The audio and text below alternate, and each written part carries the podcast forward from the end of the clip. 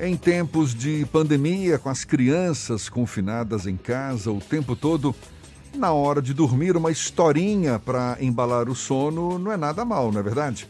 E uma história ali, ao pé do ouvido e com quem entende do assunto. Uma história diferente a cada semana, em forma de podcast pelo Spotify. Quem que se dispõe a embalar as crianças? Olha, é uma figura encantadora que mergulha no universo dos pequenos há muitos anos, que conhece como ninguém as cantigas e o folclore infantil brasileiros. Estamos falando de Nair Spinelli, que prefere ser chamada carinhosamente de Nairzinha e agora está na pele de Vovó Naná, a personagem que tem embalado as crianças a cantora, compositora, musicista e pesquisadora Nairzinha é nossa convidada aqui no Isso é Bahia. É com ela que a gente conversa agora. Seja muito bem-vinda. Bom dia, vovó Naná. Bom dia, Jefferson. Que prazer falar com você. Prazer todo nosso. É, uma, é muito bom estar de manhã falando sobre história na pandemia. Pois é, pelo menos. É uma forma tão interessante dos pais se, se renovarem, renovarem seu repertório de sonho, de fantasia e criarem um colo de afeto. Não, certamente a, a, contação de histórias ganhou força, não é? Nesse, nesses tempos de pandemia aí, com as crianças em casa o tempo todo. Aliás, são várias as iniciativas que a gente vê pelas redes sociais de gente ali se dispondo a contar histórias. E você acabou embarcando nessa também, não é, Nairzinha? Olha... Pois é, eu estava quietinha aqui na minha casa, né? Ah. É, quando começaram a chegar as solicitações. Ô, Naizinha, me ajude a ficar com as crianças em casa. Ô, Naizinha, me ensine a fazer um brinquedo. Ô, Naizinha, que história eu conto? Então eu resolvi, gravei 20 histórias da cultura popular, hum. né, que é a minha especialidade. Sim.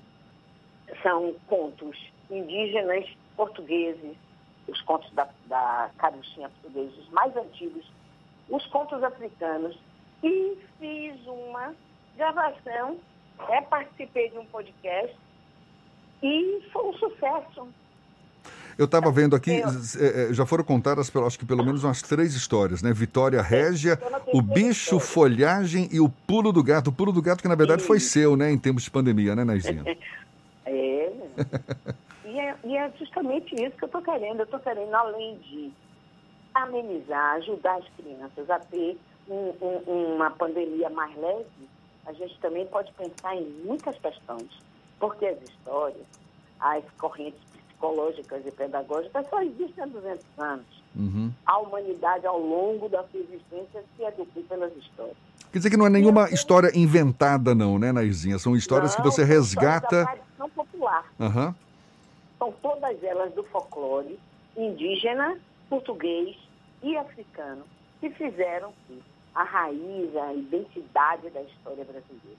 Agora, eu, eu, eu tenho muitas histórias autorais, mas eu estou dando, nesse momento, ênfase à questão da cultura, porque nós estamos aproveitando que as pessoas estão mais sensíveis para a gente reforçar a identidade cultural brasileira, para a gente trabalhar nosso país, para a gente passar para as crianças o lado bom, positivo, maravilhoso, lindo de ser brasileiro porque nossa cultura é lindíssima.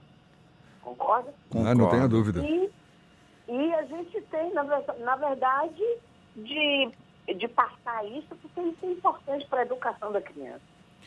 Aí estou me perguntando agora, mas Naizinha, numa hora em que tem tantos recursos visuais, né?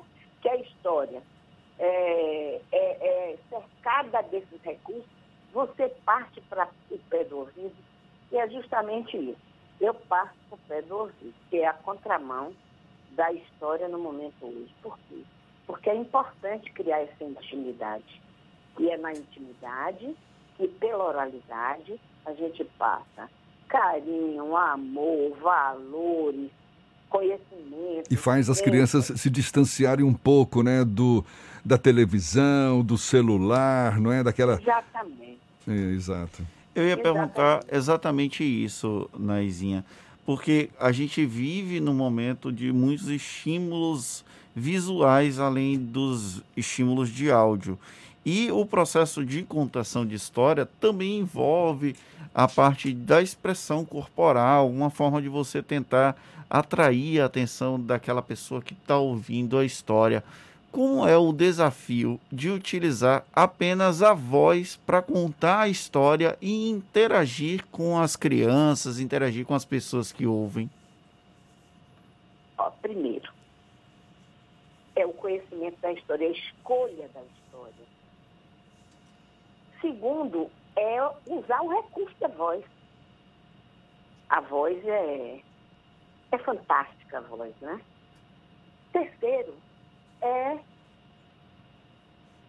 ter, ter a oportunidade, ter o senso de oportunidade, de que na medida que você cria as imagens e ressalta essas imagens pela sua voz, você está fazendo o quê? Está ajudando a criança a imaginar.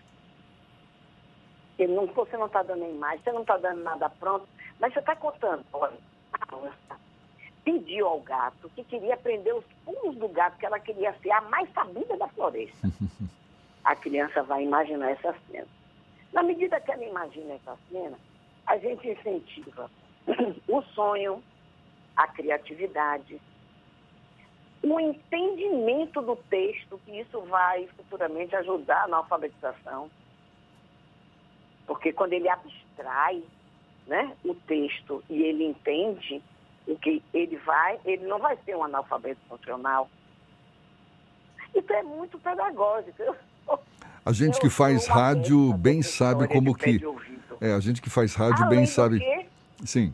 Além do que, trabalha e ressalta muito a questão do colo, né, gente? É, que é uma. É, é, colo. Exatamente.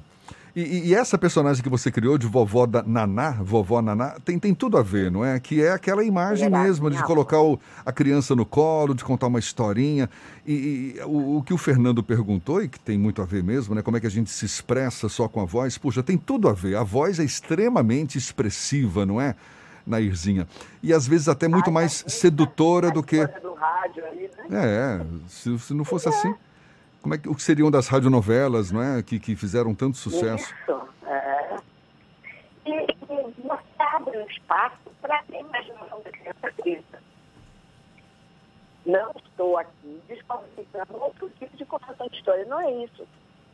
Esse pé de ouvido, essa coisa de vó, eu me chamo Naí por causa da minha avó. Minha avó se chamava Naí.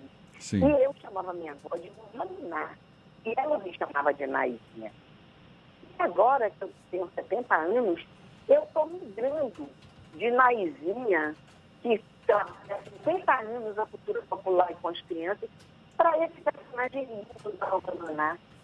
Que legal. Que conta histórias, brinca e projeta para o futuro um conteúdo que você vai levar para a sua vida inteira e que você vai contar aos seus filhos e um dia todo mundo vai ser vovó Naná. Nairzinha, para a gente encerrar, diz para a gente como é que faz para ter acesso a esses áudios. São podcasts pelo Spotify, não é isso? Exatamente. Eu tenho lá uma página, um, um, eu nem sei porque eu não sou muito das mídias sociais, como é que chama? É, um, um, perfil, não é? Uma é, conta. Um, ah. canal, né? Como? Um canal. Um canal. Onde estou publicando todas as terças. Eu publico uma história nova. Passo a semana toda recebendo os zaps das crianças. Qual vai ser a história? Vai ser surpresa. Só vou dizer segunda-feira. Olha aí. Entrem lá para vocês ouvirem. E eles ficam.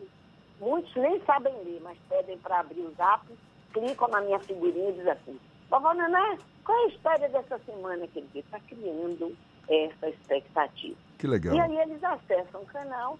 A primeira foi o Bicho Folhagem, que é um conto interessantíssimo sobre a esperteza do coelho. A segunda foi a lenda da Vitória Régia. Uhum. E aí a gente, eu conto a história de em que Tupã transforma a Índia numa flor e um, um indinho se apaixona por essa flor e resolve navegar. Aí ele constrói sua canoa. E a última história, essa que nós estamos agora nessa semana, que é o Pulo do Gato, que é uma história que muito usada, inclusive, no jargão popular. Ah, isso aí é o pulo do gato. O que é, que é o pulo do gato? O pulo do gato é a sabedoria do professor. Olha, fantástico. Né? E, e, um total de quantas histórias mesmo, Nairzinha? Até, olha, nós estamos pretendendo ir até dezembro. Eu já tenho gravadas 30 histórias. Olha.